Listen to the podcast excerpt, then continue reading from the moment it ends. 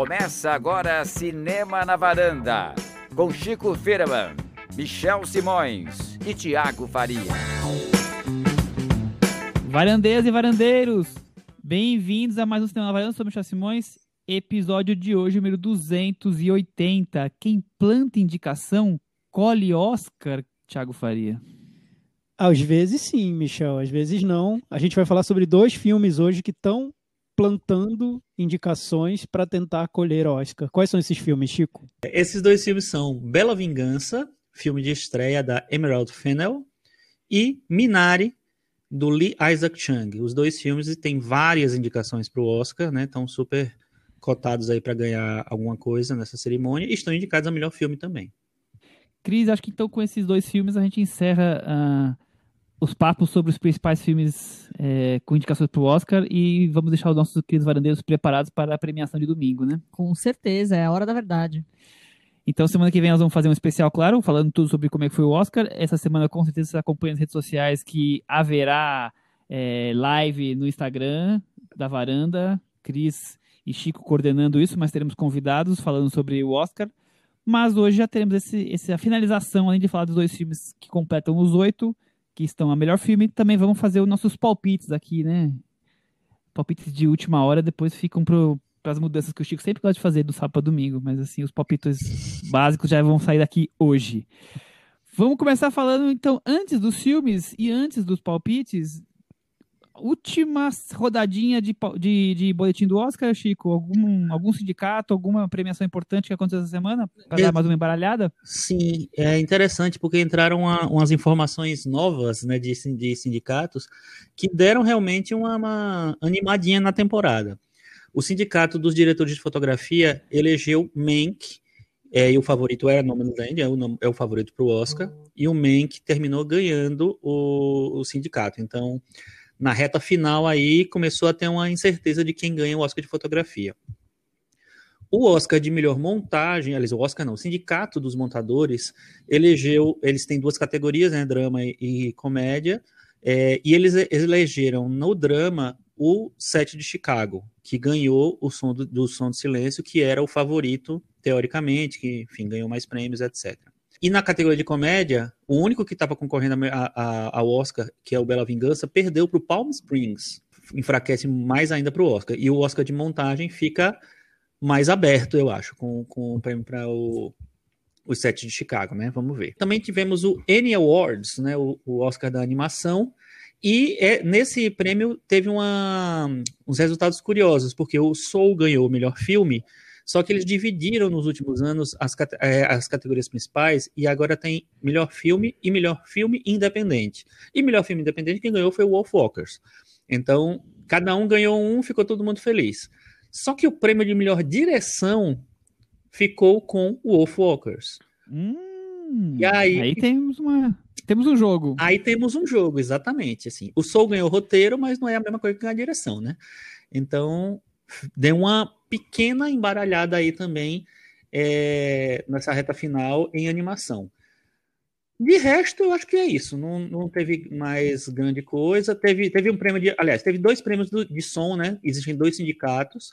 É, o Cinema Audio Society, que é o, teoricamente o sindicato dos, mix, dos mixadores de som, ele elegeu o som do silêncio, que era o favorito.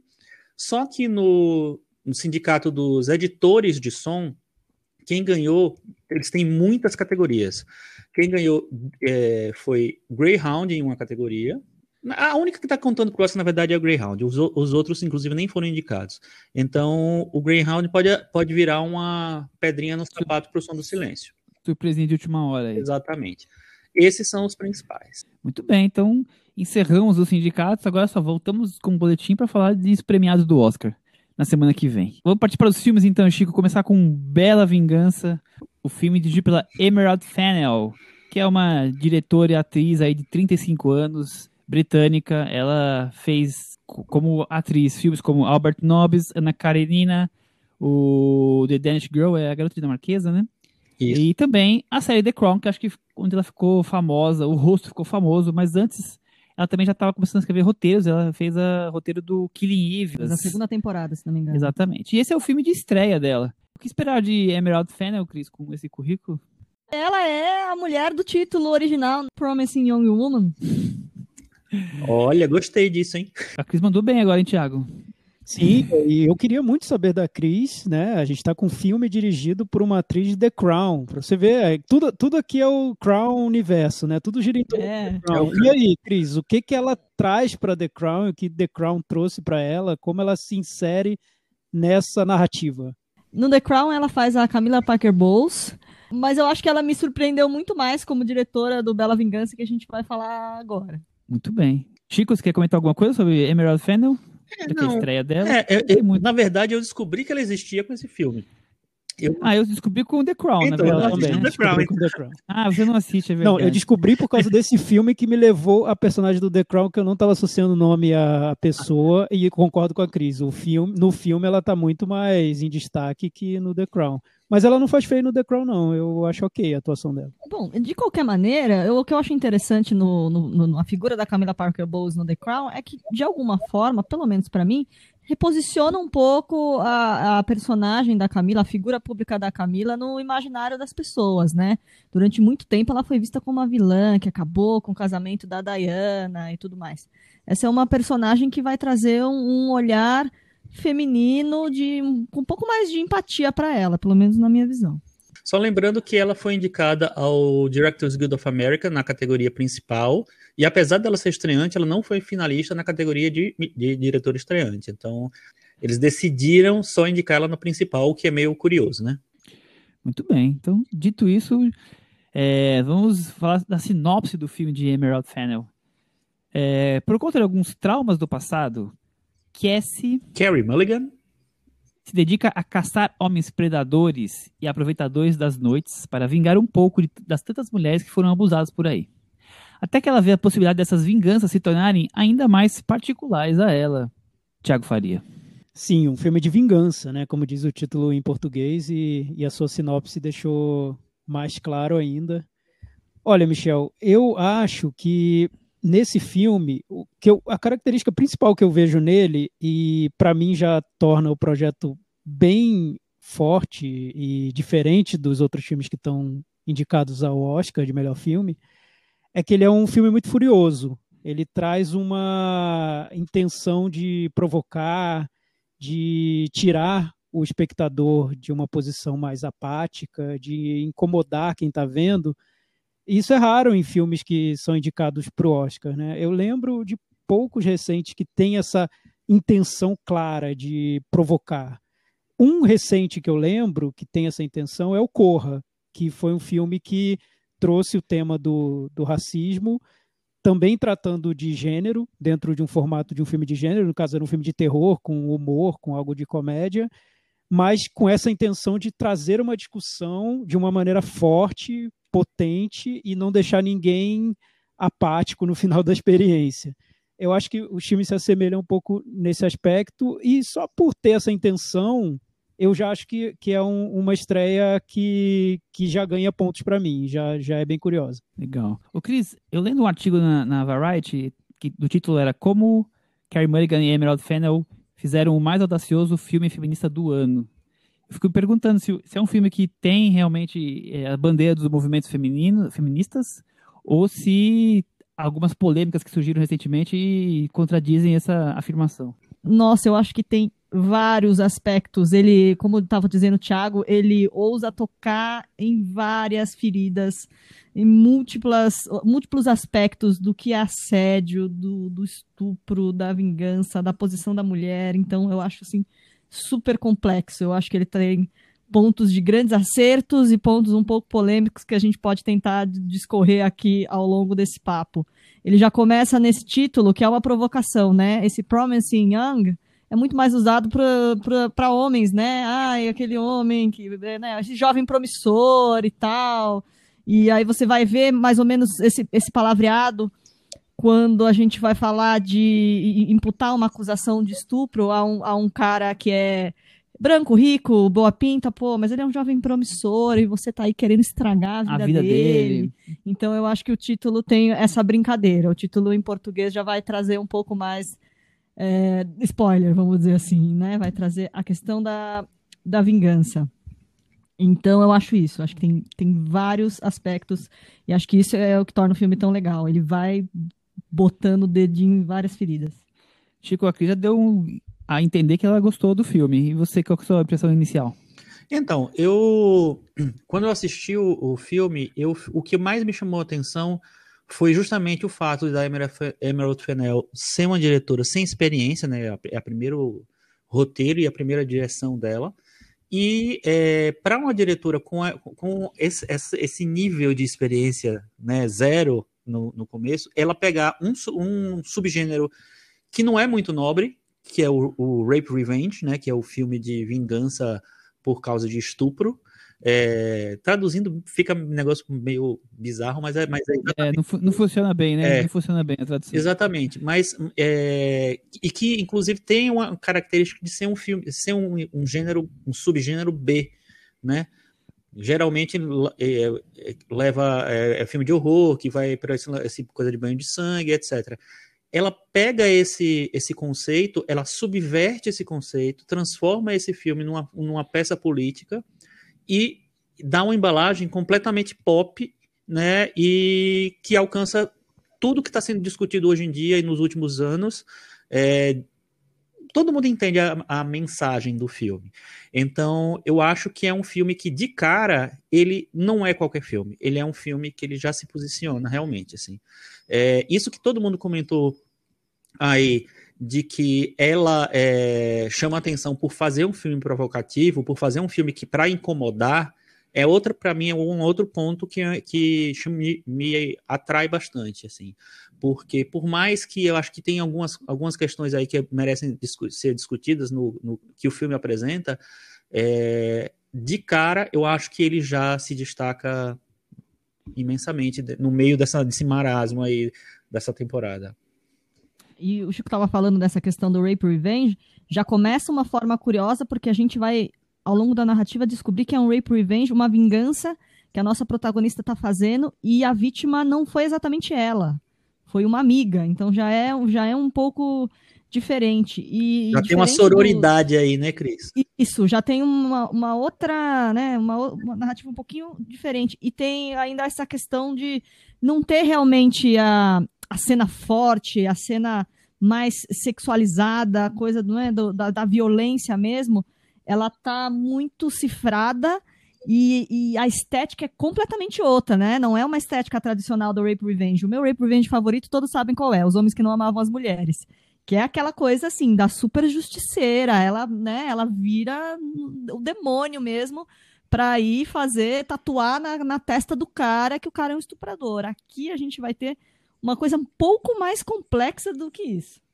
Eu, eu gosto muito do, da palavra que o Chico terminou a, conversa, a parte dele aí, falando do, do Chica com contra o marasmo, né? Então, eu também acho que é um filme que a gente já viu tantos filmes é, tratando de questões relação ao abuso recentemente, e esse aqui vem realmente chacoalhar, né? Ele vem com uma linguagem pop, é, moderninha em muitos aspectos, mas sem usar, sem explorar, como a Cris bem disse, as cenas, você não precisa, só de você comentar, você colocar o assunto em questão, você já, já sabe da gravidade que é uma, um assunto como esse e de, e de atitudes como essas. E dessa maneira, ele consegue, o filme consegue dar essa chacoalhada de tratar o assunto é, tão importante de maneira diferente e com uma abordagem que, se a personagem pode ser vista por algumas vezes como não crível, quem disse que nós estamos querendo fazer um filme 100% crível, né? Nós estamos querendo discutir, debater esse tema, mexer com, com o público, né? Então, eu acho que ele consegue acertar em muitas coisas, em toda essa questão do tema exatamente. A gente está muito acostumado a, a, ficar, a ficar com os padrões. E esse filme, ele também já parte do princípio que é uma mulher, teoricamente, comum, mas que ela vai, se produz e fica linda, fica gata, e ela também pode ser essa personagem. Então, amplia muito o, o leque de discussão sobre o filme. É um pouco isso, né, Thiago? De dia, uma desanimada atendente de cafeteria, de noite, uma cruel femme fatale? É, mais ou menos. O, o que eu acho legal no filme, lendo as entrevistas com a Emerald Fennell, isso fica mais claro. Até depois de ver o filme, para mim ficou um incômodo. Eu acho que ela provocou o que ela queria comigo, que é me deixou muito incomodado. Então, o que ela queria ter feito com o público masculino, para mim, bateu certeiro. Foi, foi o desconforto com o resultado que ela queria mostrar no, no filme. Mas lendo as entrevistas, eu percebo que a intenção dela era algo mais complexo. Ela queria fazer um filme, como ela diz, um filme de vingança feminina, mas com um olhar feminino que se aproximaria de algo plausível. Então, não seria aquela mulher vingativa que consegue é, bater nos, nos homens e dominar os homens fisicamente, e, enfim, e tudo termina com, com uma grande vitória, porque a mulher se coloca exatamente no mesmo patamar físico dos homens. Ela, ela quer trazer essa discussão feminista até para mostrar que a mulher sai nessa questão da, da violência entre, entre os sexos, a mulher acaba saindo em, em desvantagem. Desvantagem. Homem. Então, ela parte desse princípio e ela fala muito sobre isso na, nas entrevistas. É interessante ver essa discussão no filme. Eu vejo várias outras discussões bem atuais. Eu acho que é um filme muito de momento mesmo. Você parece que você pegou uma discussão numa timeline do Twitter e levou para um, o cinema com aquilo fresco ainda. Aquela discussão que está tendo agora, você vê num filme de hoje. Essa, essa para mim, foi, foi a, a sensação do, do resultado. E é legal ver uma diretora que está tão disposta a levar temas complicados para um filme ainda tratar como, como um filme de gênero, que, que poderia ainda provocar mais preconceito, enfim, ser, ser, ainda mais estigmatizado por isso. Teria sido mais fácil para ela ter feito um drama de época sobre uma mulher e tal. Você teria, teria dado um, verniz mais, digamos, é, de prestígio para o filme. Ela já foi direto com o pé na porta para chegar num público mais amplo, talvez, para levar essa discussão de ter um alcance, a ter um alcance maior e eu acho que isso ela, ela consegue, né? Acima de tudo, para mim, é um filme que provoca. A, a, intenção do filme é provocar.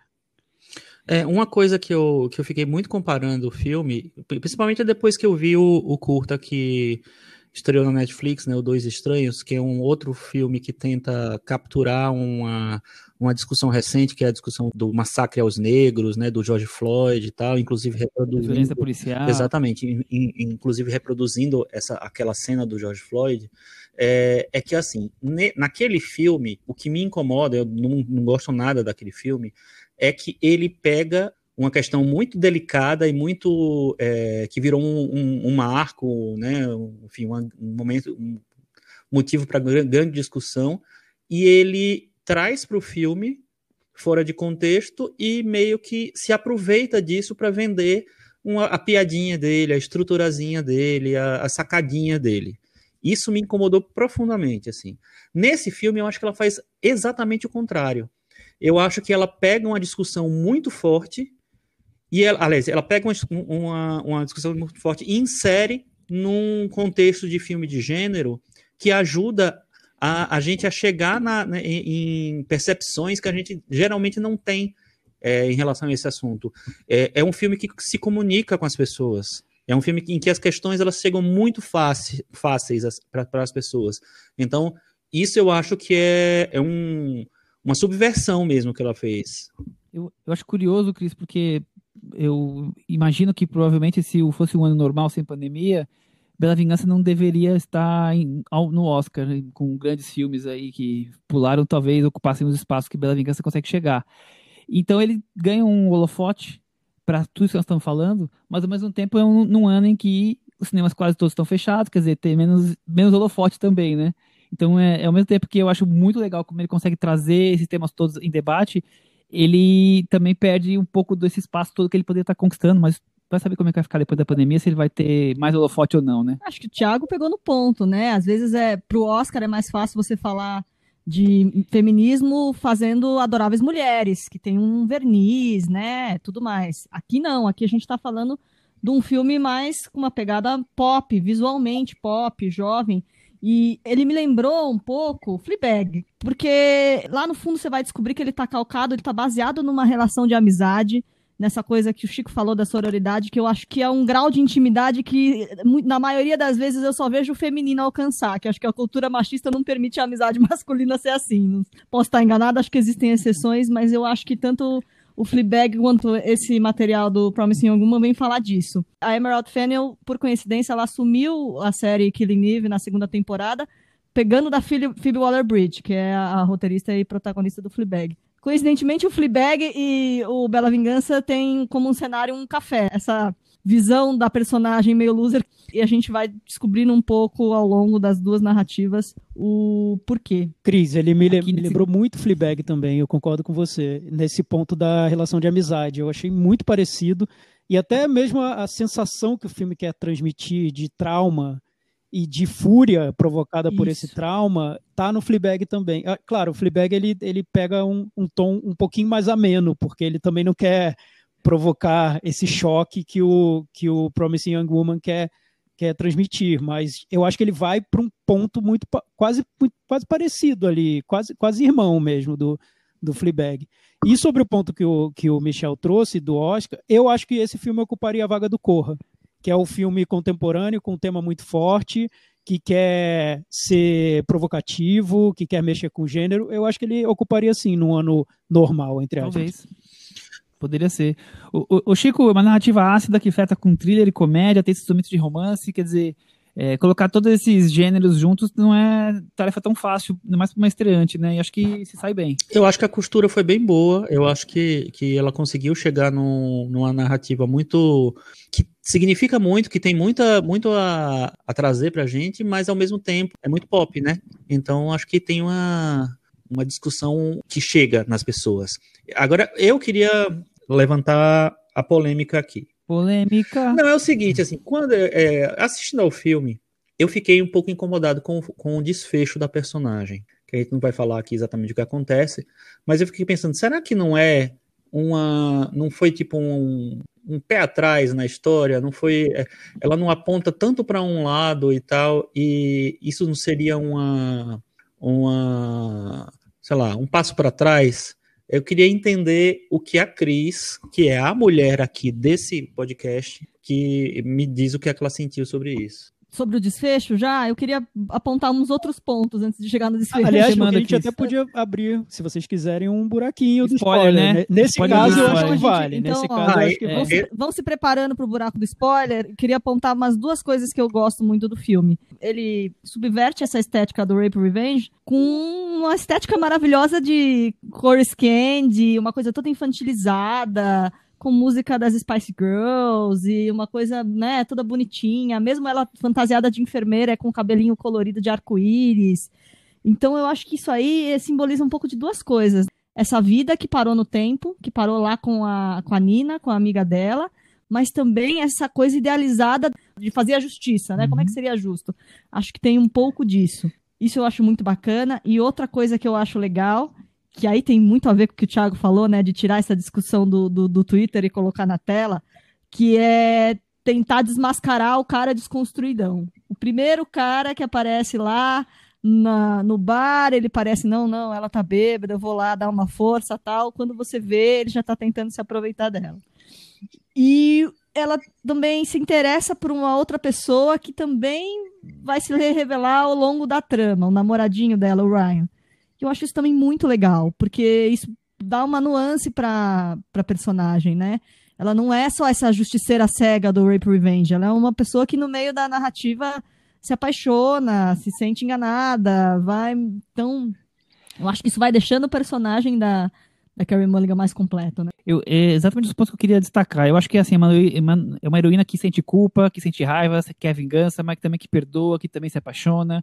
É uma mulher que é, tão, é, vou dizer assim, decidida no, no, que quer fazer com relação a, a, essa questão da vingança, mas ao mesmo tempo, quando você entra no íntimo dela, quando você descobre é, o dia a dia dela fora dessa parte, é uma mulher até infantilizada, que mora com os pais, que se veste como menininha, que o, o quarto é todo cor-de-rosa com a sua menininha, quer dizer, é isso que o falou, é, parece que ela na vida particular ela não conseguiu amadurecer, ela ficou num, num ponto ali, num estágio da vida, mas claro, ela se transforma em personagens para buscar o que ela quer em algumas situações. Então eu acho muito rico essa construção. Fora a coisa da que comentou da música pop, você pode reparar que tem várias músicas pop que usam entram na música, entram no filme, todas são cantadas por mulheres, assim. Então eu eu não vou lembrar agora os significados de de letra, se tem alguma coisa, mas eu achei interessante como tem essa preocupação. E acima de tudo, é um filme que consegue trazer todos esses discursos sem ter todos esses temas sem ter um discurso muito verborrágico, que, que às vezes me, me soa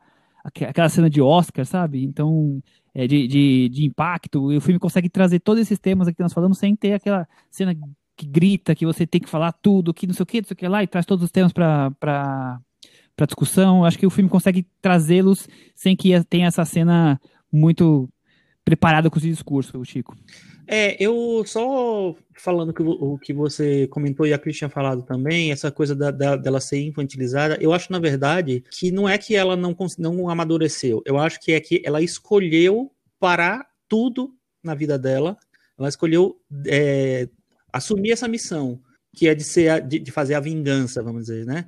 E, é, e tudo se congela na vida dela. As coisas só começam a se desenhar, alguma coisa mais para frente, quando ela conhece o personagem do Bo Burnham, que é inclusive o, o, diretor do Oitava Série, né? Que faz o namoradinho dela, vamos dizer assim. É, ali ela começa a sair daquilo e ensaiar uma outra coisa. Mas, no, no geral, para mim, não é uma, uma, personagem que, que não amadureceu, é uma personagem que estancou, que, que viveu um trauma, que não é exatamente dela, mas é da, de uma pessoa muito próxima a ela, e ela escolheu parar ali e se dedicar a outra coisa. Acho que faz total sentido. No Fleabag é um pouco isso também. A gente vai percebendo que ela tá presa a, a determinadas coisas, presa ao café por causa da, da melhor amiga. E é. esse personagem do namoradinho, eu acho que aí a diretora é muito cruel, né? Para mim, pelo menos foi, porque ela traz vários estereótipos masculinos, e, e aí o ponto de vista do, do homem assistindo, porque na temática do filme eu nem vou discutir nada. O que a Cris falou tá correto, e eu não, nem quero falar sobre isso. Vou, vou depois falar sobre o que eu acho do filme em si, mas do ponto do, da construção dos personagens masculinos, eu ouvi algumas polêmicas sobre, poxa, um filme que trata os homens como escrotos e tal, enfim eu acho que dentro desse projeto faz sentido, porque é um olhar específico sobre isso, sobre a questão das aparências, das relações do, entre homens e mulheres, sobre como os homens é, constroem imagens, enfim, é, é, um pouco sobre isso. Mas quando ela, ela cria esse personagem do namoradinho, ela vem de vários estereótipos masculinos, esse homem desconstruidão, o esquerdomacho e tal, e chega nesse personagem que seria o tipo clássico do cara bom que a personagem encontra e que vai provocar uma redenção. E aí eu acho que é a facada da Emerald Fennel no coração do espectador. Eu me senti muito que... mal com esse personagem e funcionou, porque acho que a intenção dela era, era fazer com que eu me sentisse muito eu... mal. Adorei, acho que uma das melhores construções assim, que ela faz no filme, um dos melhores arcos. Também. também gostei Eu acho muito. desagradável até assistindo ao filme, porque é um clichê que a gente nem percebe que é um clichê, né? É, e é tão comum nesses filmes, porque sempre tem o, o homem que vai ser o, o, o, redentor, né? O cara que vai curar feridas e tudo mais, que vai trazer paz para a personagem feminina, e nesse caso não é bem isso. Enfim. So, sobre a estrutura do filme, sem, sem falar sobre os temas, porque eu acho que os temas ele, ele trata, enfim, com o olhar da diretora e, e tá tudo lá. A estrutura, o único ponto que eu acho que, é, que, que me incomoda um pouco é que eu, percebo que é um filme que está muito construído para chegar num ponto. E ele faz isso bem, ele chega nesse ponto, provoca o público, cumpre o que a diretora queria cumprir com esse projeto, essa provocação, mas eu, eu percebo que parece que está tudo muito esquematizado para chegar nesse ponto e os personagens não são tão bem desenvolvidos assim, eles são mais simbólicos que personagens muito bem desenvolvidos. Eu não consigo ver essa riqueza tão grande na personagem dela, por exemplo. Talvez por isso eu não goste tanto assim da atuação dela quanto tanta gente gosta. Enfim, mas isso é um problema que me, no meu ponto de vista, é, acabou me incomodando.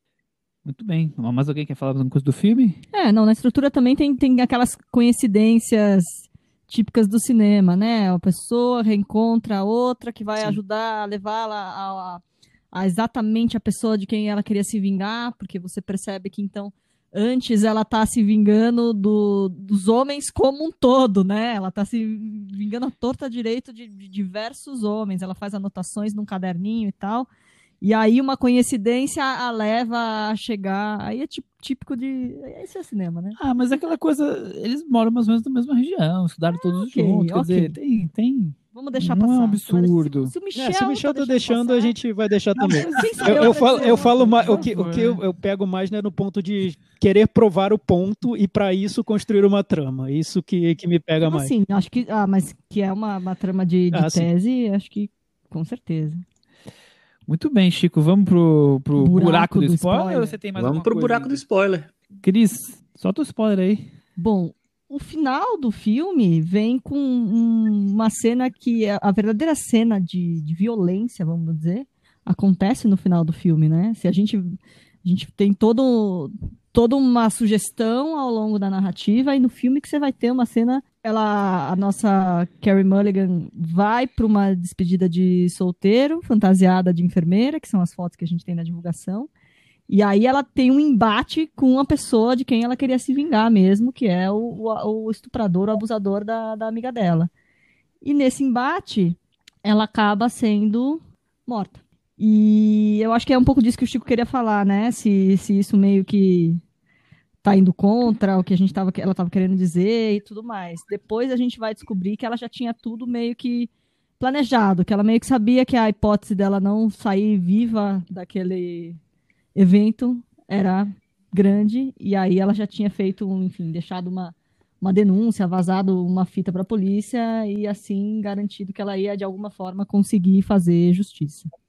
E cadê a polêmica, o problema ou o que você concorda? O Chico vai dizer para Não, mim. aí eu queria, eu queria ver com você, porque eu me incomodei um pouco com essa decisão dela de, de matar a personagem. Eu achei que, puta, será que ela tá? Ela faz um filme todo provocativo, todo para incitar a discussão e tal, e aí ela mata a personagem no final. Não sei, eu fiquei meio assim. Mas aí eu, também eu- não sou eu que tem que achar, né? Que tem que achar são as mulheres. É, na minha concepção, não chegou a me incomodar. Eu acho que o que ela quis dizer é que no final é sempre assim.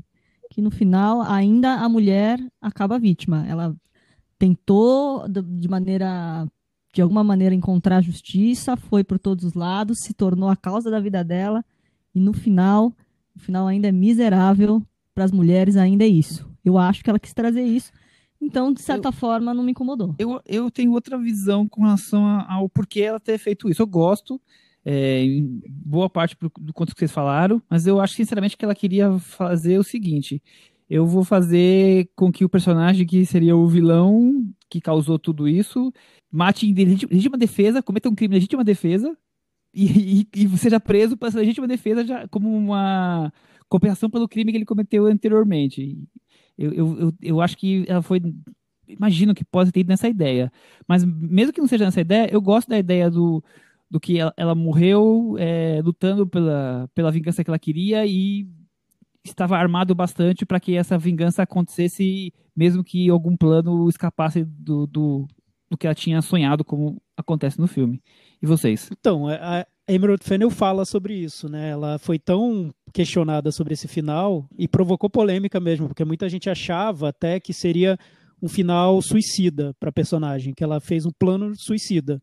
E aí teve muito esse questionamento, poxa, ela tá lutando pela amiga e aí ela acaba em- criando um plano para ela própria morrer no final. E aí o que a diretora fala é que ela nunca planejou essa cena como um plano suicida da personagem. Ela disse que a, a personagem planeja essa ação pensando que pode sim sobreviver, mas que seria muito difícil, como a Cris disse. A, a, a Cris, o que a diretora fala é parecido com, com o que a Cris falou, que para as mulheres, para uma mulher nessa situação, com um plano desse, envolvendo tantos homens, sair viva daquilo teria, seria muito difícil. Então, a personagem cria um plano B para o caso dela não sair viva da situação. E ela acaba não saindo viva. Mas o que a diretora fala é que a outra opção para a personagem teria sido sair viva, ter saído viva, ter sido presa, ter vivido presa com uma culpa para o resto da vida, ou seja, teria sido um final infeliz. Ela não, não teria um final feliz, essa personagem. Então, de qualquer maneira, ela teria que pagar o preço pela ação, pelo ato dela, pelo plano de vingança, e esse preço que ela pagou morrendo é, é muito alto, mas é o preço que ela paga. É, e, é interessante porque eu questionei, fiz esse mesmo questionamento com a nossa amiga Tati Vasconcelos. Ela, eu perguntei para ela o que, é, falei para ela que eu tinha me incomodado com o final. Ela falou, mas por quê? Eu falei, porque parece que ela tá negando o que, ele- o que ela lança no filme inteiro.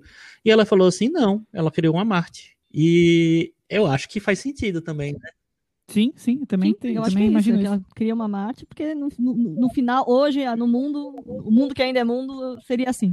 acho, que, acho que tem um É. pouco tem um pouco disso, né? E, e o filme tão moderno, pra mim, soaria muito demodê ele terminar com ela é, é, fazendo a vingança e saindo de lá como uma sei lá, com uma heroína que se vingou e fosse para, sei lá, para tribunais e discutir essas coisas, assim, eu acho que seria o mais básico. E a gente tá aqui vendo um filme que tá diferente, que tá aqui provocando. Como o Thiago falou, um personagem que você menos esperava, ele dá uma Não, Com certeza, eu né? acho que o grande mérito do filme é esse. Ele provoca em várias, ele coloca o dedo em várias feridinhas, ele, ele quer, é, assim, ele vai abordar, ele vai dar um olhar para tudo. O que eu acho mais legal é que ele traz esse olhar para tudo e ainda embalado numa estética bacana, numa trilha sonora bacana, em, em, amparado por uma atuação que pelo menos eu acho consistente dela, é, por uma escolha de atores que te surpreende, porque tem tem essa coisa a, a mãe da amiga é uma humorista, né, do Saturday Night Live, a, mãe, a, a moça que faz a, a mãe da Nina, então enfim, tem várias coisas que me surpreendem ao, ao longo do filme. E eu acho que o mérito do filme é esse: é a, a, a provocação, a discussão de. Nossa, dá pra gente ficar aqui falando de vários pequenos aspectos de cada momento do, do filme, das escolhas, tanto de, de narrativa quanto visuais, tanto do, do, que é dito, enfim, muita coisa. É, muita coisa. Podemos partir para o Metavaranda ou nós temos algo para complementar ainda, Thiago? Vamos para o Metavaranda. Manda bala. Então, eu, pela provocação toda do filme, quanto ele fez que eu me sentisse mal, e eu, eu pensei muito sobre o filme depois de ter visto, isso, isso é raro. É, é o que ela queria, né, com, com o filme. Eu não pensei tanto no filme, porque geralmente os filmes que eu gosto de ver, eu penso no resultado deles como o cinema, o que eles trouxeram na construção do filme. Nesse caso, não. Eu achei que ele nem é tão complexo, nem tão criativo nesse ponto. Mas os temas que ele traz e o olhar que ele que ele coloca, com a fúria que ele, que ele, com que ele provoca esses temas, isso me, me mobilizou no filme. Eu vou dar nota 7. Muito bem, esse é o diferencial, né, Thiago? Eu não vou completar nada do que você falou, concordo com tudo, nota 7. Chico. Nota 7. Cris. Eu vou dar um meiozinho a mais, 7,5. Com essas notas, Bela Vingança ficou com 71 no Metavaranda e ele ficou na frente de Nomadland, Opa. por exemplo. Olha, tá vendo? E na, e na frente de meu pai. Os três caras com 71, 60, 70 e 69. Estão ali. Um empate técnico aqui equilibrado. Agora aguardamos as notas dos nossos ouvintes, né? Semana que vem vamos saber quais foram as notas dos nossos ouvintes no, no Metavaranda dos ouvintes. Vamos deixar o link lá nas redes sociais, como vocês já estão começando a se acostumar. Essa semana também recebemos vários votos para os filmes da semana passada. Daqui a pouquinho a gente divulga quais foram as notas de vocês. Tá lá a dica. Tá, dica não, tá lá o link. E 71, Bela Vingança, enterramos bem aí com o filme da Emerald Fennel e vamos partir para Minari. Preparado para ir pro, pro Arkansas, Chico, com uma família coreana? Arkansas. Cris, o filme dirigido pelo Lee Isaac Chang, que é um cineasta americano de 42 anos, ele nasceu no Denver, mas ele é filho de imigrantes coreanos, está ali contando a história da família dele, da vida dele, né? O garotinho é meio que o alter ego dele, com alterações, mas basicamente é um filme sobre, sobre eles. É o quinto filme dele. Eu, sinceramente, não conhecia a carreira dele antes. Ele fez, parece que, algum sucesso com os dois primeiros filmes. O Lucky Life e o outro nome coreano meio difícil aqui, uma palavra bem grande, Muniarangabo. Passaram em Cannes os dois, Muniarangabo e o Lucky, tá Lucky Life. A história dele, aliás, Michel, é, é, bem curiosa, porque ele se formou em ecologia. Foi. E esse primeiro filme, ele, ele foi para foi para Ruanda filmar. Então, é bem, bem atípico, né, o diretor de origem coreana, com a família coreana. É verdade. E o próximo trabalho dele, Cris, é nada mais nada menos que a adaptação em live action da, da animação Your Name japonesa. Vejam só. Vamos ver o que vem por aí. Vamos para sinopse, seu Vamos, Chico? seu Michel. Eu vou te, eu vou te economizar no, no, no coreano, tá? Ah. Os, o sonho de prosperar na América. As dificuldades de uma família sul-coreana que tenta se estabelecer no, Kansas, no Arkansas. E o quanto os problemas podem estabilizar esse núcleo familiar, Thiago Faria. É, o, o, Promising Young Woman, ele é um filme que parece para mim que a diretora quis usar esse momento para jogar todas as ideias que ela tinha, todas, todos os incômodos em relação a esse tema do filme. No caso do Minari, ele é um filme semi-autobiográfico, então o diretor traz as memórias dele, ele coloca no filme, lendo sobre como foi feito o Minari, o diretor diz que ele sentou numa biblioteca à tarde, pegou um caderninho e anotou 80 memórias da infância dele, e ali ele já tinha praticamente o esqueleto do filme já construído no, nessa, nesse fluxo de consciência dele. Então, Vamos, vamos é, gravar, né? Então, um filme, li, né? Vamos um gravar filme bem pessoal, mas claro, com muitos elementos de ficção. Ele diz que não é tudo verdade. Aliás, é curioso que ele não contou para a família dele que ele estava fazendo o filme. A família só descobriu quando assistiu ao filme. E aí foi aquela, aquela emoção de todos os envolvidos, porque ele disse que eram todos muito reservados. Então, se ele contasse para eles que estava fazendo o filme sobre a família, eles iam censurá-lo, iam pedir para tirar algumas coisas. Ele preferiu fazer o filme e depois mostrar para a família dele. Então, um projeto muito pessoal. Esse é o ponto de partida. Cris, antes de começar a falar do filme, para quem não sabe, para quem não viu, o que, que é raios Minari? Um agrião coreano? Verdura, folhas, né? folhas, uma verdura coreana. Muito bem, Chico. Então você que é fã de comida coreana que eu sei, você gosta de Minari? Você nunca tinha ouvido falar disso? Eu nunca tinha ouvido falar. Se eu comi, eu não Posso, sei. posso ter quero. comido, mas não Eu, sei. eu que É. já tive lá, se eu comi, Isso aconteceu muitas vezes na vida, né? A pessoa come um negócio que você não tem a ideia do que é. Eu, então, Eu acho interessante como o Minari virou um, um, um filme muito querido nos Estados Unidos, né? Porque é um filme que ganhou muitos prêmios, como a gente falou ao longo de várias semanas aí, foi o filme que ganhou mais prêmios na categoria de filme estrangeiro, prêmio de crítico, apesar de ser americano, ele é quase todo falado em coreano. É, Então é um filme que teve uma, uma recepção muito grande, assim, é um filme que concorreu ao SEG de elenco, tem, enfim, personagens que acho que cativaram, etc. E aí eu fiquei pensando assim, o que é que faz de Minari, dessa história, dessa família coreana tentando se dar bem nos Estados Unidos, ser um filme que se comunica tanto com os americanos? É, e aí eu, o, o que eu consegui chegar é exatamente que é um filme que ele se aproveita de um do- dos maiores é, modelos clássicos de cinema dos Estados Unidos, que é o melodrama. Ele é um melodrama, um melodrama sobre o sonho americano. E é sobre o sonho americano, mas de um estrangeiro. E os, os Estados Unidos são um país é, que são so, feito de estrangeiros, né? Então é um filme que eu acho que termina, apesar de ele ser muito específico a princípio, é um filme que, que é muito universal também. E, é- e significa muito, é muito americano, apesar de tudo. Então, o, você pegar emprestado o sonho americano, é, quando você é um, um pai de família coreano, que você está tentando né, se dar bem na vida, é, criar sua família e tal, eu acho que isso se comunica muito bem com os americanos. Eu gostei do Minari, eu acho acho um belo filme. Eu não consegui amar ele do jeito que eu achava que, ele, que eu ia amar, porque vocês lembram que eu falei dele desde que ele passou em Sundance do ano passado. estamos há um ano e três meses Né? você falar de Minari. Finalmente agora vamos falar em detalhe. Você Né? fala de detalhes. Exatamente, assim. Mas me fe- fez muito sentido é, o Minari ser esse fenômeno que ele virou, esse fenômeno indie, pop e sei lá que ele virou, porque ele, eu acho que é um filme que ele consegue tratar de temas também que são, que também são contemporâneos, que é a, a questão da imigração, a questão da, do novo país e tal, mas ele se apropria muito de uma estrutura que é muito americana. É, E eu acho essa combinação bem interessante. Cris, e você? Essa coisa de imigração, um país diferente, a língua difícil de adaptar e toda essa história de tentar. Lá atrás a gente falava assim, ah, será que é um novo parasita? Lá atrás, né?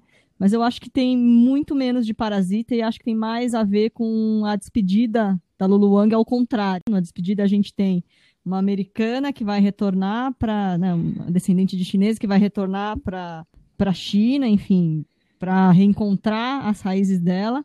E aqui a gente tem o contrário. E aí eu acho que é isso que torna o filme tão sedutor, que é o que o Chico estava falando. Os coreanos chegando na, na, na América e tentando, ao mesmo tempo, colocar que eles estão tentando se in- integrar e ao mesmo tempo manter alguma coisa da- das raízes.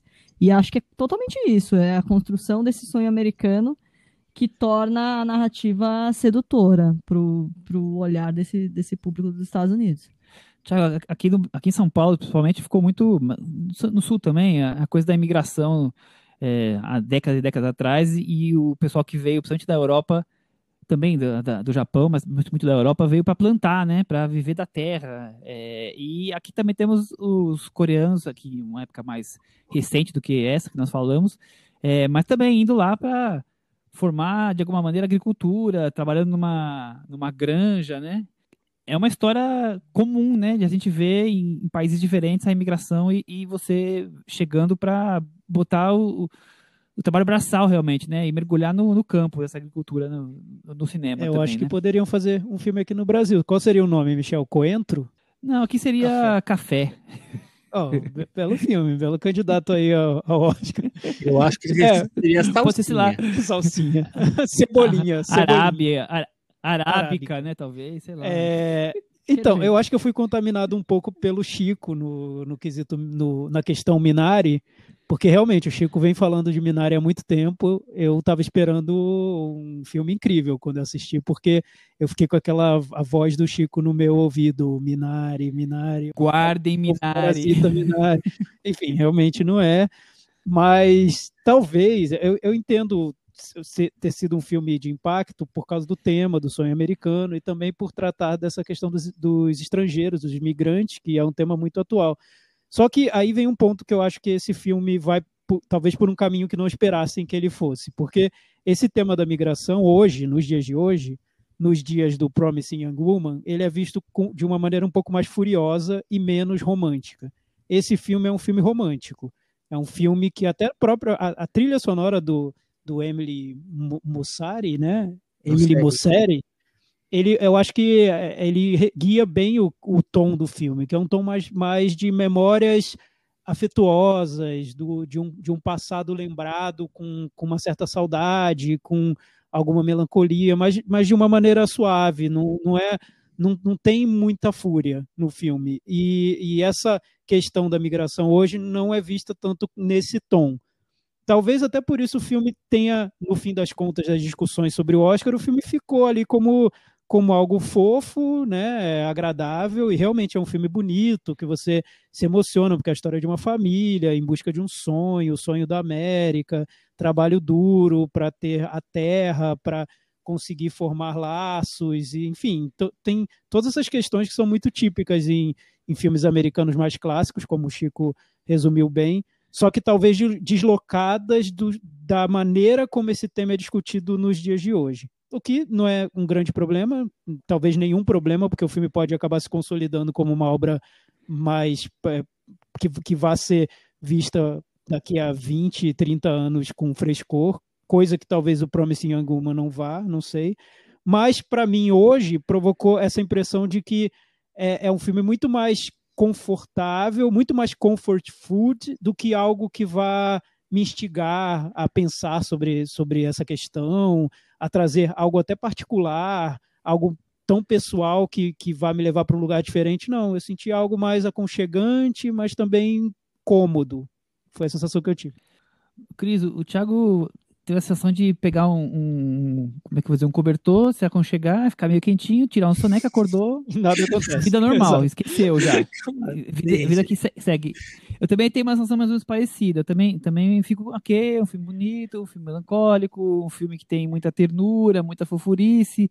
Acabou, ok, vamos fazer o que agora? Porque hum, acabou, a emoção acabou pra mim, não, não, não me diz tanto a respeito. E você, qual foi a sensação com o Minari?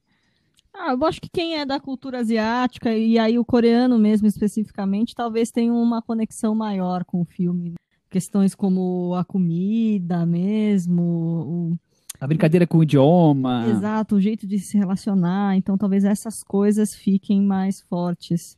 Consegue pegar nos detalhes, e acho que essas coisas do detalhe que enriquecem a narrativa para quem É, viveu o, aquilo. É um pouco do que eu trouxe também da questão da migração, né? É, vai, vai se identificar, né? É, o diretor pode falou sobre isso e eu, eu concordo com a Cris, que ele trouxe muito detalhe na hora que ele construiu o filme. Quando ele estava escrevendo essas memórias lá no, no bloquinho dele, ele foi lembrando detalhezinhos, assim, o que essa plantinha que a avó plantava ali no rio e tal, qual era, e ele ia anotando e acho que isso enriquece muito a narrativa. Para mim, a sacada do filme, o que torna ele ainda mais adorável é a personagem da avó porque e, e, o, e o diretor fala muito sobre isso, que ele lembra quando a avó dele veio, veio não, foi para os Estados Unidos, porque a mãe precisava de alguém que cuidasse das crianças e acabou levando a avó para essa fazenda onde o diretor morava e é muito parecido com a realidade dos personagens. Ele idealizava na cabeça dele de criança uma avó coreana clássica, né? Porque o pai contava histórias da avó, a super vó, né? E quando chegou a avó, que era uma avó até sacana, né? Que ensinava os garotos a jogar carta, jogar baralho, ele, o garoto, a criança ficou desestabilizada ali com aquela avó diferente. E acho que o filme passa muito bem essa, essa, essa é, cria bem esse personagem da avó e a atriz que é eu... a, a Yoon, Yoon, Yu Yu Yu Ju, que é ótima. Eu li que lá na Coreia ela tem essa reputação de ser uma pessoa que fala tudo que pensa, não vou dizer que é uma Dercy Gonçalves, que seria escrachado demais, mas nessa linha de falar o que pensa, de ser engraçada por ser sim, super sincera. É um pouco isso, viu? É, o Chico então, falou exato. aqui recentemente, que ela falou dos, dos é, obrigada então, por ter ganhado aqui, você um bando de snob. É, então, isso, isso, é, isso é dela, isso é dela.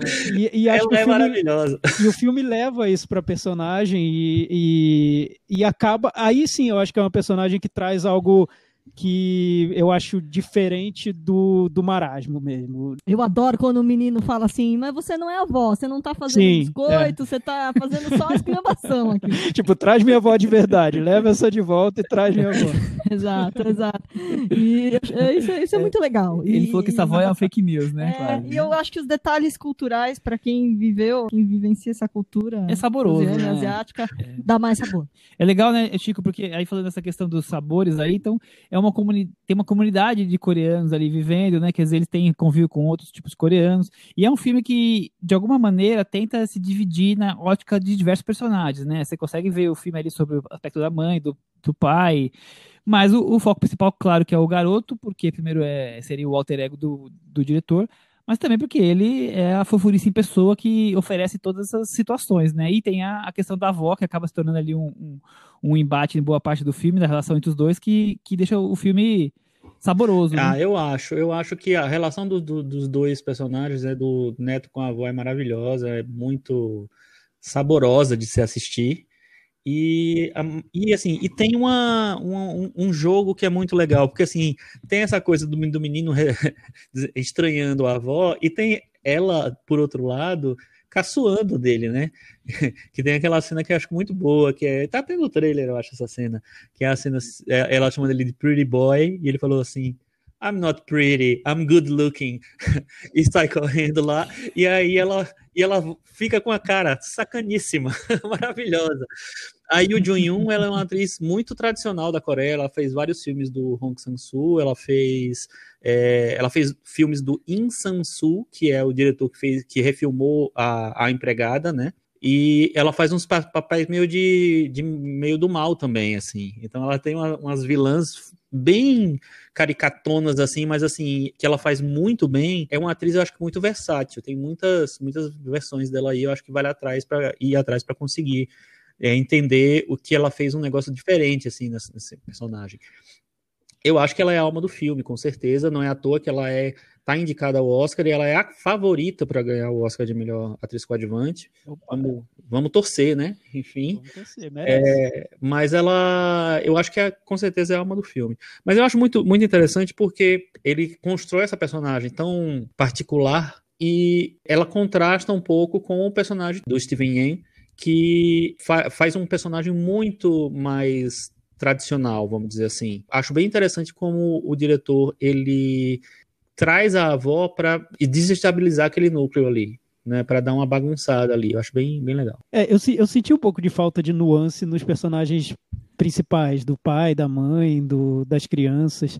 Mas depois lendo sobre o filme, eu percebo que o diretor não queria, ele queria fazer uma homenagem à família dele ele não queria algo cru sobre a família, né? Não daria para ser muito tão específico assim, até porque foi um, um pouco um presente que ele fez para a família e ele diz que também foi um filme que ele quis fazer para as pessoas que viveram com ele quando ele era criança, que cresceram naquela região, para que todos gostassem do resultado. O, o que o diretor diz é que ele era muito ligado a um cinema mais de arte, né? mais de vanguarda. Ele era fã do, ele é fã ainda, mas fazia um cinema inspirado por Tarkovsky, Abbas Kiarostami, Aí ele disse que decidiu agora fazer um filme inspirado no Billy Wilder, um filme mais comunicativo e de, bem diferente do que ele fazia antes. Então dá para sentir tudo isso na maneira como ele construiu os elementos dentro, dentro do filme.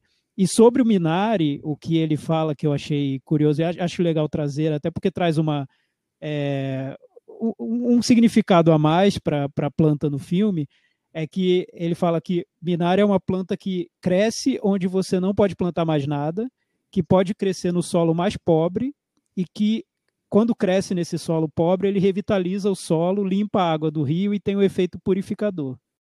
Partimos para a metavaranda então? Cris, que terminou o último, começa com esse, Minari. Seis. Eu vou dar nota 6, Chico, e você? Eu vou dar nota 7. Tiago Faria. Eu vou dar 6. Com essas notas, Minari ficou com 63 no Metavaranda. Está aí, bem confortável aqui, comendo uma verdurinha, acompanhando a chegada dos convidados do Varanda Awards do final do ano. Comendo uma verdurinha. tirar gosto de. Agora é o momento de falar um pouquinho mais de Oscar, né, Chico? Depois que a gente falou de todos os filmes principais, já trouxemos todos os boletins. Vamos fazer umas pequenas apostas aí? Quem vão ser os vencedores do Oscar? Agora você comanda, por favor. Vamos lá. Filme internacional. Eu acho que vai ser Druk. É, eu acho que não tem muito erro, né? Ele é o único que ganhou prêmios nessa categoria. É o Druk, eu acho que é imbatível. E vocês? Todo mundo tem que votar. Cris? Druk, né? Aqui também desanimar com esse Druk, mas tudo bem.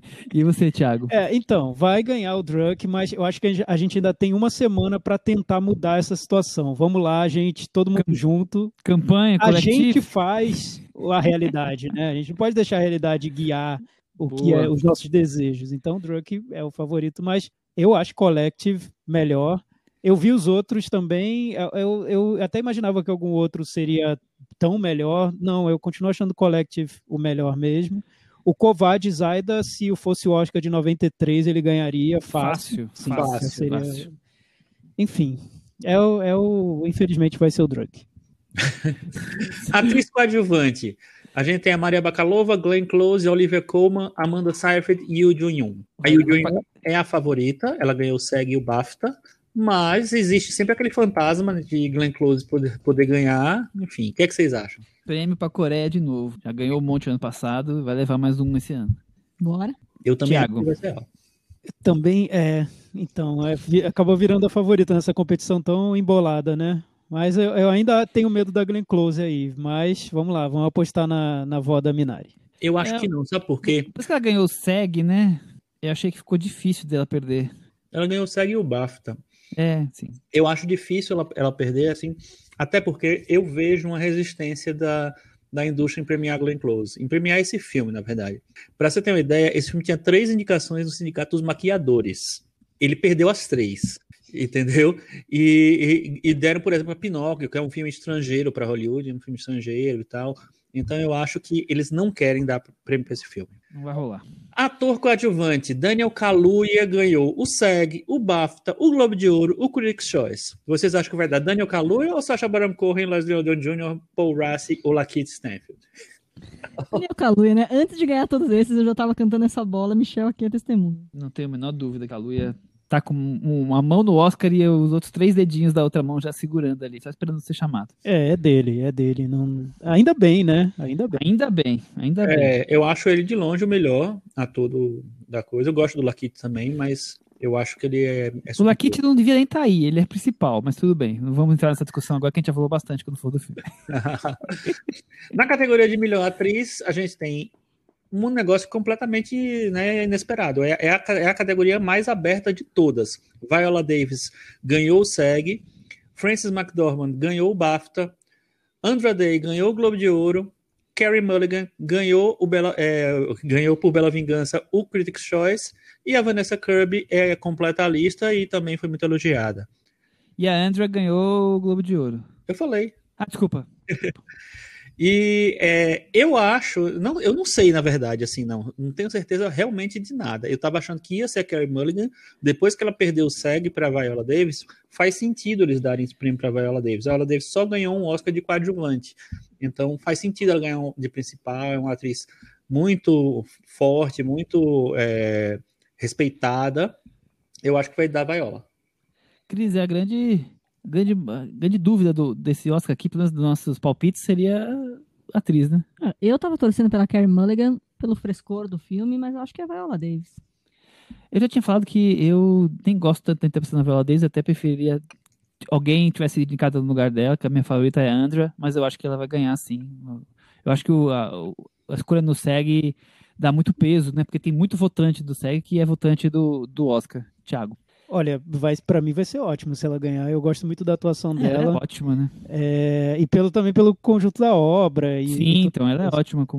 Eu tava apostando mais né? na, na Carey Mulligan, até por ser a Promising Young Woman do filme, né? Ela tá aí no. no- ela carrega o filme, co- como a Frances McDormand no, no Nomadland. Mas agora, nessa, nesse estágio da corrida, eu acho que é Viola Davis. Se a Frances não tivesse ganho um Oscar recente, já, já ter dois em casa, eu não tinha a menor dúvida que ela ia levar, ia fazer aquela coisa de eh, impulsionar ainda mais a vitória do Nomadland. É, mas, Mas acho mas, difícil. tem, mas ela tem dois Oscars já, né? É, então, e um muito recente, muito difícil. Eu acho também. Eu acho, acho, acho bem difícil. Acho que pode acontecer, mas acho que é difícil. Na categoria de melhor ator, a gente tem um franco favorito, que é o Chadwick Boseman, é, que ganhou SEG, Globo de Ouro, Critics' Choice e 300 milhões de prêmios. A gente tem o Riz Ahmed, tem o Gary Oldman, tem Steven Yeun e tem o Anthony Hopkins, que meio que surpreendeu, mas não tanto, porque ele é é uma lenda britânica, ganhou o BAFTA. É, vocês acham que tem alguma chance do Anthony Hopkins surpreender Não, o Anthony Hopkins ganhou porque o terreno dele ali seria até estranho o, o BAFTA não premiar uma interpretação tão elogiada de um britânico nesse ponto, né? Então, só, acho que só por isso que o BAFTA é, no BAFTA foi premiado o Hopkins, eu não tenho a menor dúvida que vai, vai ganhar o nosso querido Pantera Negra. Eu queria ter uma pontinha de esperança. Eu também que dá queria. Pra surpreender, mas.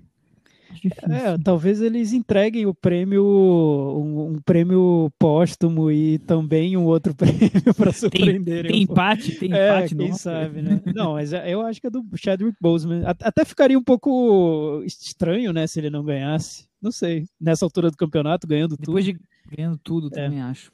É, eu ainda acho que pode ter uma reviravolta, viu? Mas eu acho que a, ma- a possibilidade maior mesmo é o Chadwick Boseman. Enfim, na categoria de direção a gente tem Thomas Vinterberg, David Fincher, Lee Isaac Chung, Emerald Fennell e Chloe Zhao. Chloe Zhao ganhou Zhao. 33 prêmios na temporada. É mais barbada que o Kaluuya. Nossa, total. Ela é a maior barbada da, desde, da história do Oscar, talvez.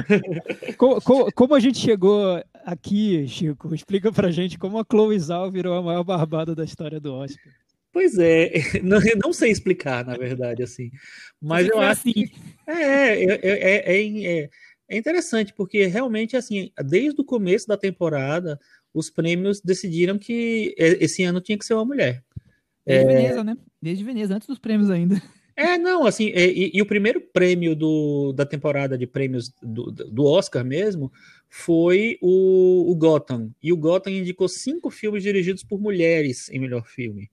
Então, já tinha um, um, um statement aí, né? Já, já tinha uma, uma, sei lá, uma linha que estava que tava se desenhando, assim. E isso seguiu ao longo da temporada. Ela tem realmente 33 filmes, eu contei agora, e con- é, contra, tipo assim, cinco da Emerald Fennell, cinco do Lee Isaac Chung. Então, não tem muito para onde correr, não. Eu acho que vai ser ela mesmo. E aí, faltou só o melhor filme agora? Aí, melhor filme. Nomadland, né? O conjunto da obra, da premiação toda, que nós estamos falando aí há seis meses de como esse filme chega, né? E tem impactado aí os prêmios, eu não tenho a menor dúvida que ele vai ganhar. Eu tenho.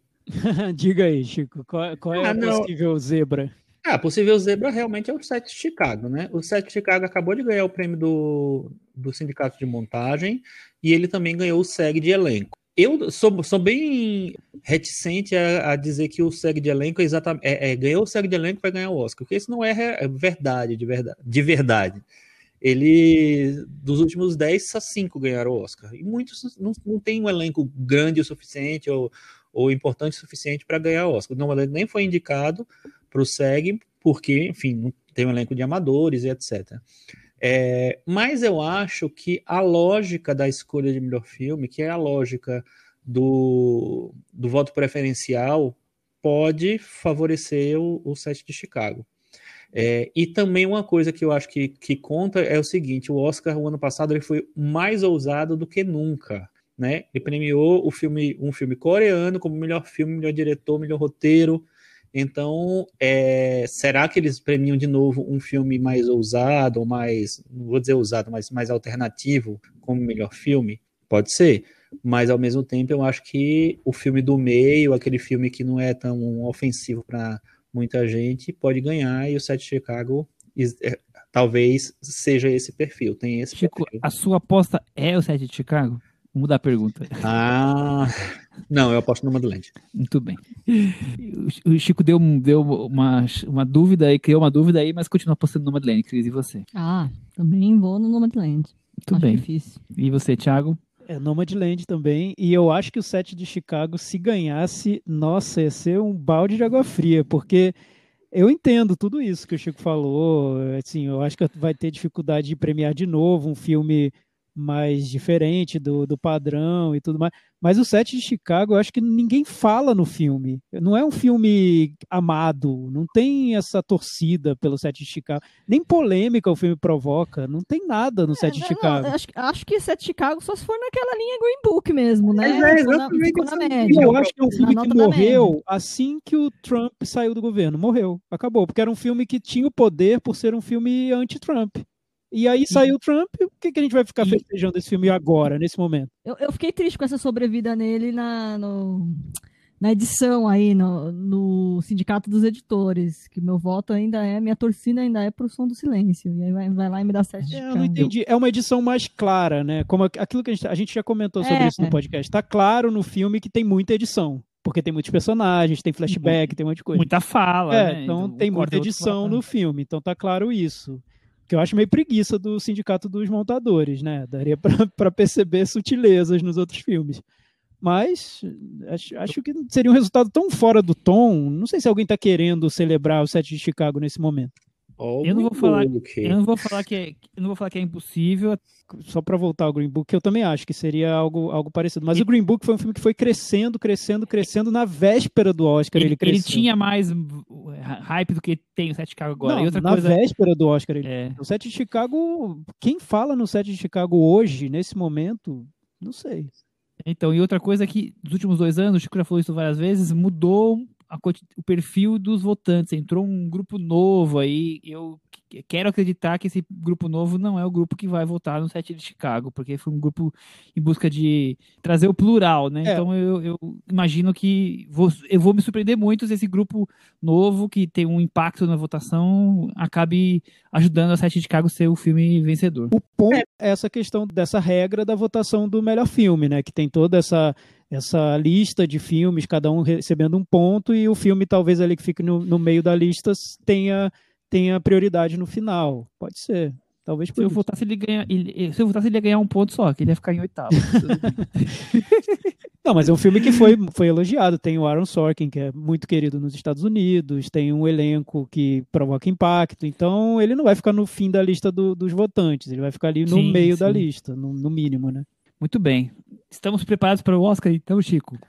Estamos, e aí no domingo, a partir das seis da tarde, eu e a Cris vamos estar lá na- no Instagram com convidados especiais que são revelados a- ao longo da semana, tipo Big Brother. Hum. E eu ouvi falar que o Michel vai aparecer também. Não, não- não sei se eu fui convidado ou não, mas, mas vou descobrir isso ao longo da Convidado semana. você sempre, você é sempre é convidado. e o Thiago, a gente está tá tentando é, fazer com que a, a Lê faça aquele laranja mecânica nele, separe e tal, para ver se ele participa. Vamos ver se vai dar. Haja Silver Tape. É.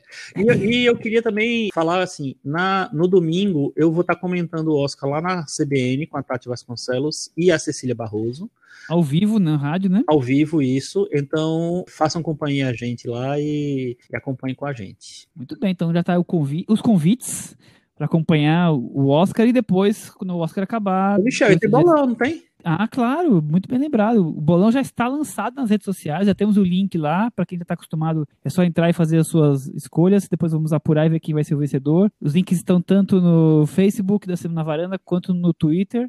Então, por favor, participem, já tem bastante voto. Jogamos faz um pouco mais de uma hora, duas horas lá, e já tem bastante gente votando, participando. Legal, a gente gosta sim. Muita gente disputando quem vai ser o vencedor esse ano. Vou mostrar quem sabe tudo de Oscar, hein, Cris? Com certeza. E semana que vem faremos o trazer o quem ganhou e toda a repercussão sobre os vencedores, Chico. É isso aí. Vamos agora então falar do momento Belas Artes à la carte. O stream parceiro nosso, que todas as semanas estamos aqui trazendo um filme do cardápio deles, que é focado em cinema alternativo, também com filmes cults, alguns lançamentos mais recentes. A assinatura custa R$ 9,90 e vocês já sabem, se você for fazer primeiro o seu cadastro para a primeira assinatura, você tem um desconto de 50% se você colocar a palavra varanda lá no código. E já falamos de filmes aqui como Laura na semana passada, A Meia Noite Levaria Sua Alma, O Império dos Sonhos.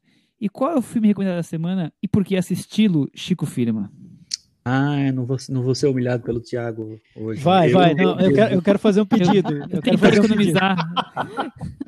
Eu, é economizar no tempo. Não, é óbvio que seria o Chico, é claro. Mas eu queria, nesse filme específico, que aliás foi sugerido pelo Chico, esse foi sugerido pelo Chico, eu queria que o Chico cumprisse o contrato que ele tem com o podcast e cantasse. Ah! ah, vamos pensar no final, talvez. É, é, o filme escolhido foi Bagdá Café, do Percy Adlon, Percy Adlon, não sei como é que fala o nome do Percy, que é um filme alemão barra americano, que fez muito sucesso no circuito alternativo é, dos É o Minari da Alemanha? É alemão, mas é falado em inglês e passado no, é, nos Estados Unidos? É, é o Nomadland alemão com Minari. Nomadland é com Minari. É o nom, Nominari. É o Nominari. Nominari Land. É um filme de 87 que fez muito impacto nos Estados Unidos, que conta a história de uma, de uma mulher alemã que é abandonada né, pelo marido na estrada e que a, quem faz é a Marianne Sagebrecht, que é uma super atriz, e que encontra um, um café no meio da, da estrada, que é administrado pela CCH Pounder, e elas terminam é, criando um laço de amizade, uma relação que vai determinar os rumo, o rumo das duas, assim. E é Mas um para chegar nessa amizade não foi fácil, não né? foi fácil. E é, e é muito interessante porque é um filme que, ao mesmo tempo, ele é aquele filminho bonitinho, é, curioso, né, num lugar bonito, um lugar, umas paisagens bonitas, e é um filme esquisitíssimo. Então, é um filme que simboliza muito o cinema é, alternativo dos anos 80, do circuito de arte. E revendo o filme, fiquei impressionado como a esquisitice é bem maior do que a fofura no filme, né? É um, um hit dos anos 80, né, Thiago? É sim, é um dos filmes preferidos da minha mãe. Olha, Sim, olha. Então, e eu lembro de assistir, ter assistido esse filme quando era pequeno, porque minha mãe gostava muito. Então ela colocou no VHS e a gente ficou vendo. Esse filme foi um sucesso enorme no Brasil, no Rio de Janeiro, eu morava lá nessa época. É, a gente via o tanto de tempo que ele tinha ficado em cartaz nos jornais, vinha, vinha o, o cartazinho do filme e décima semana, décima primeira semana, décima segunda semana. E o bonequinho quando falam que o filme, esse conceito de filme cult, eu vi até um debate que teve no próprio Belas Artes, no, no, nas, nas redes deles, sobre filme cult, eu lembro do Bagdá Café, porque para mim é esse exemplo de um filme pequeno, é, alternativo, entre aspas, do circuito de arte, mas que, é, que se torna muito querido e vai ficando em cartaz por muito tempo e ganhando um público bem maior do que era previsto para um filme desse tamanho. É, é um, um exemplo nesse caso. Mas aí eu tive uma decepção porque eu revi o, o filme e eu gostei de ter revisto. Eu pensei que eu não, não fosse gostar, porque eu, eu pensei que seria um filme mais pitoresco, engraçadinho do que eu, eu realmente ele era. Infelizmente não é. Mas aí eu fui falar com a minha mãe. Eu falei, mãe, você lembra do Bagdá Café? Eu revi o filme para falar no podcast. Ela, Thiago, não lembro nada. Conta a história para mim. Eu, então, é uma, uma alemã que chega nos Estados Unidos, faz amizade com uma mulher no café. É, Thiago, realmente não lembro nada. Então, era um dos filmes favoritos da minha mãe, só que ela não lembra mais e acabou. Vai ter que rever agora. Vai ter que rever. Favor, e acho que ela né? vai gostar. Eu acho que é um filme, o filme se segurou, apesar de ter vários desses tiques da época. Dá para ver que é um filme dessa época e que passava no circuito de arte dessa época. Mas, mas, acho que ele foi um dos primeiros a criar esses tiques, né? Acho que não é nenhuma cópia dos tiques. Ele foi um dos que, que tornou esse, esse, essa coisa do cinema alternativo naquela época é, marcante, né? Eu, eu acho que é um filme interessante por isso, por essa coisa exótica, né? Desses dois, dois personagens tão díspares e que se encontram, uma tão mal-humorada, rude, a outra saindo de, um, de uma separação no meio das férias e, e mais ou menos assim com um quê de alegria e tem uma coisa de meio mágica, meio, quase surreal. Meio então, circense também, né? É, total. Então eu acho que essa mistura torna um filme bem diferente do que você está acostumado a ver. A questão da fotografia, tá tudo ali é diferente, tudo ali tem cores diferentes, tem roupas, né? Então é, é essa, o filme te ganha pela mistura. O quanto essa mistura heterogênea transforma num filme bem inusitado. Eu acho as duas atrizes muito boas e, e eu acho que elas são é, têm interpretações muito diferentes entre si, né? A Marianne Sagebrecht faz um, um person uma personagem mais introspectiva, mais minimalista, que é construída nos detalhes. A CCH é um pouco mais agressiva, vamos dizer assim e tal, mas as duas eu acho muito boas no filme. Assim.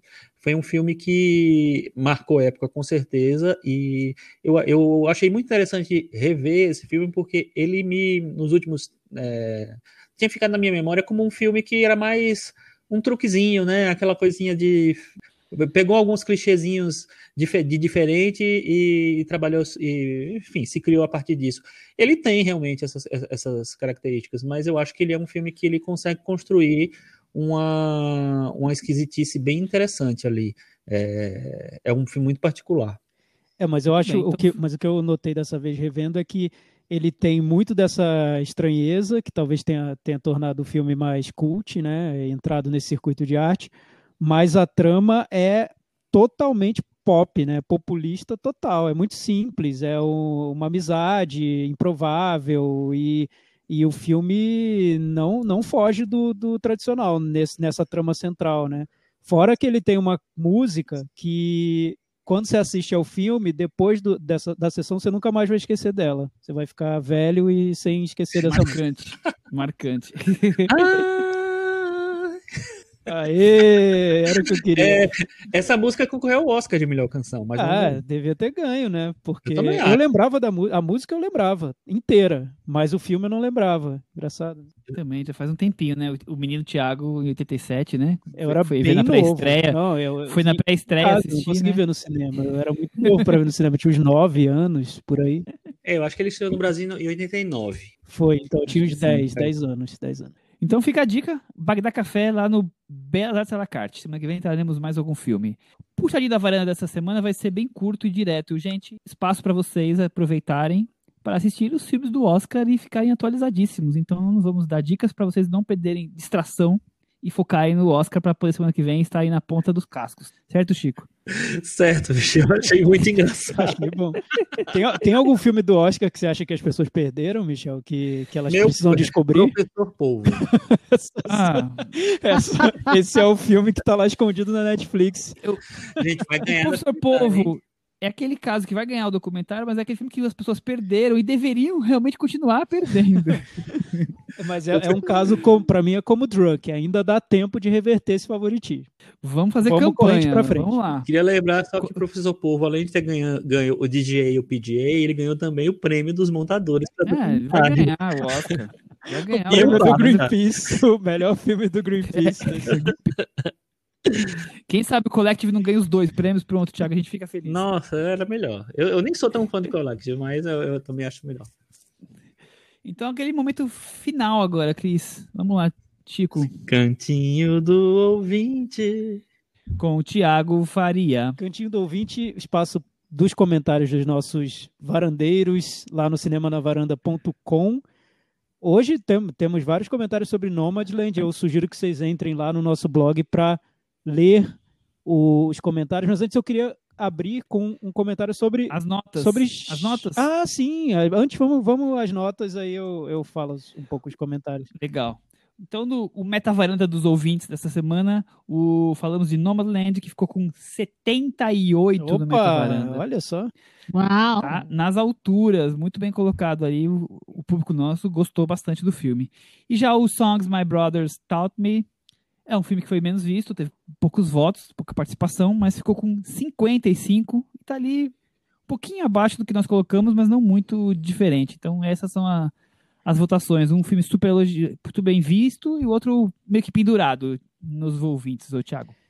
Pois é, e aqui no nosso cantinho do ouvinte, como eu disse, eu ia com começar com um comentário não sobre Nomadland, porque é sobre o Chico, nosso varandão. Hum. A gente falou no episódio passado que o Chico tinha participado de cinco, pode, tinha gravado cinco episódios de podcasts naquela semana, não é, Chico? Você gravou vários. Exatamente. Então, o Alisson fez a pergunta: já podemos indicar o Chico para o prêmio de obreiro do ano no Varanda Awards? Com esses Ótimo, cinco Alisson. trabalhos na semana? Ótimo, Alisson. Indicado, indicado. E aí ele falou: já que vocês citaram a rede social Letterboxd, por que não temos um compilado do Varanda Awards nas listas? Hein, Michel? Por que não? Por que, por que ainda não foi feito isso? Porque nós temos um, um maravilhoso ouvinte que faz ah, isso. quem é? Quem é essa boa Eu- alma? Eu, eu vou ter que, eu vou ter que caçar novamente. A gente já destacou aqui, mas eu vou caçar. Daqui a pouco eu passo para vocês aqui. Olha só, o Breno falou o seguinte, ó, ele, ele, ele foi lá caçar nosso, nossas indicações no Letterboxd, aliás. Daqui a pouco vamos ser patrocinados pela rede social, de tanto que a gente fala nela. Ele falou assim, como um bom fã de listas, assim como Chico, logo que terminei de ver Nomadland, de ter adorado o filme, fui atrás das posições que vocês colocaram ele em suas listas de melhores de 2020 lá no Letterboxd. Porque sei que vocês viram o filme em festivais e mostras no ano passado. Depois de vasculhar em outras listas de amigos cinéfilos, percebi que outro filme também sempre aparecia em todas as listas, especialmente na do Michel, viu, Bruno? Só mudava a posição, muitas vezes aparecia em primeiro lugar, então corri para assistir também. Esse filme foi A Metamorfose dos Pássaros. Varandeiros, que filme! Fiquei absolutamente anestesiado com a poesia visual e narrativa que a diretora Catarina Vasconcelos criou nesse filme, filme ensaio é de longe, para mim, o melhor documentário que vi em 2020, até a data em que vos escrevo. O melhor documentário de 2020, que ele viu até a data em que vos escrevo. Não vejo a hora de ouvir vocês comentando sobre ele em algum programa. Michel, o que você tem a falar sobre esse comentário do Breno? Que é um filme maravilhoso, é fantástico. A gente já falou dele quando a gente comentou sobre, no, no festival. Acho que foi no ecrã, Não, né? foi no Chico? é, Olhar de Cinema. Olhar de cinema. E, e eu acho que é um filme particular, pessoal, mas é, poético. Eu acho um filme incrível que mereceria ser visto, mas não, não consigo imaginar ele sendo lançado no Brasil, ainda mais agora, depois de um ano de cinemas fechados, em espaço. Não acho que ele que vai, vai ter espaço aqui. Quem sabe surge em algum streaming aí no, no futuro. Pois Ah, é, será Michel. que não? Eu acho, eu acho que ele teria, viu? Eu acho ele muito perfil do nosso cinema de arte. Eu acho um cinema de arte bom, inclusive.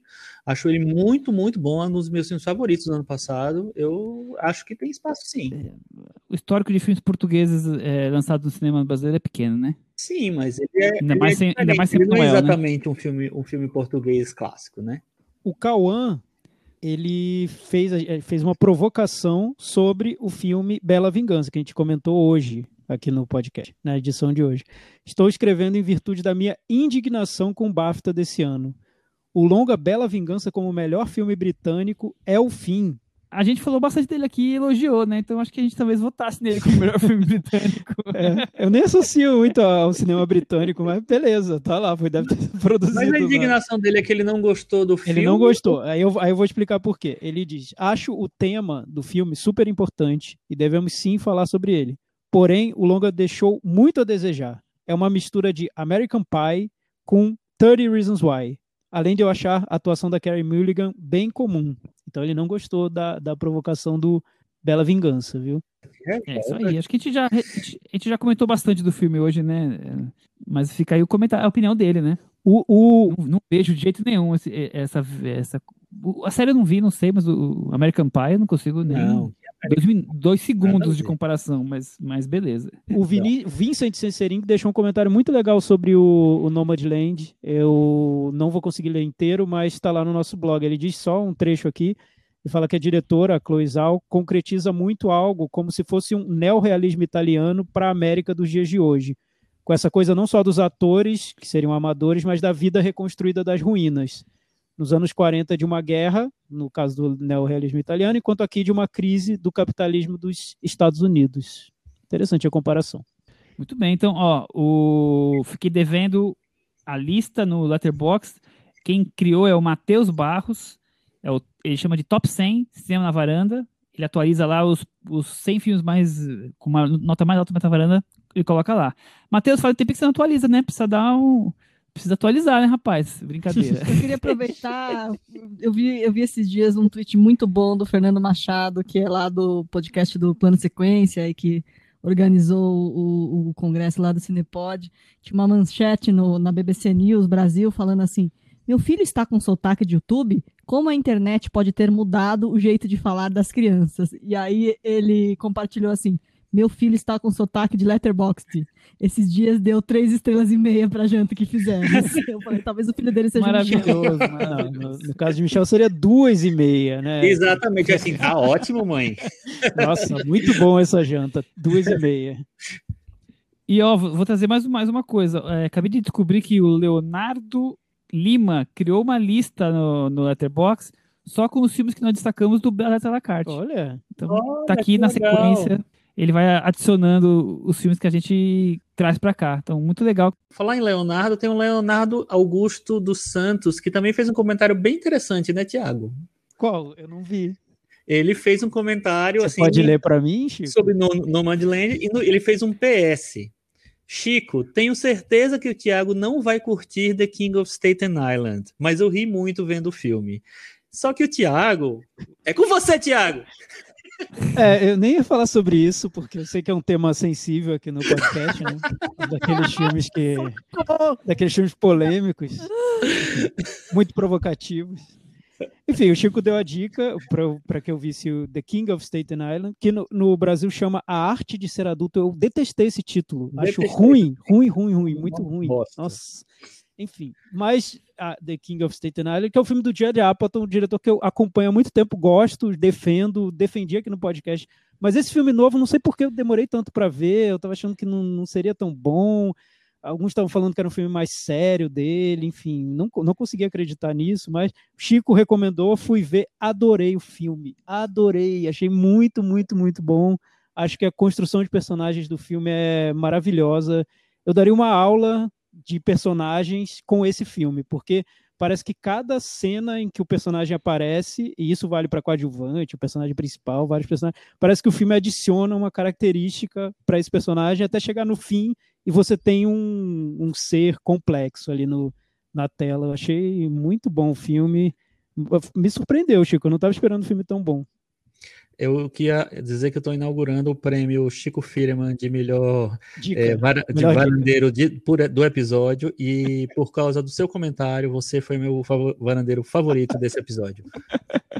Ganhei o prêmio Chico, o prêmio, prêmio É, Firman. O Chiquito, o Chiquito. Chiquito, Muito, Chiquito de melhor bom. descoberta de um filme indicado por Chico. Não, não, foi o Chiquito de, me- de melhor pessoa do episódio. Ah, sim. Aí eu aceito. Tá É, muito bom. A Cris já ganhou vários, ela nem sabe, mas ela ganhou vários. O Michel também ganhou vários e tal.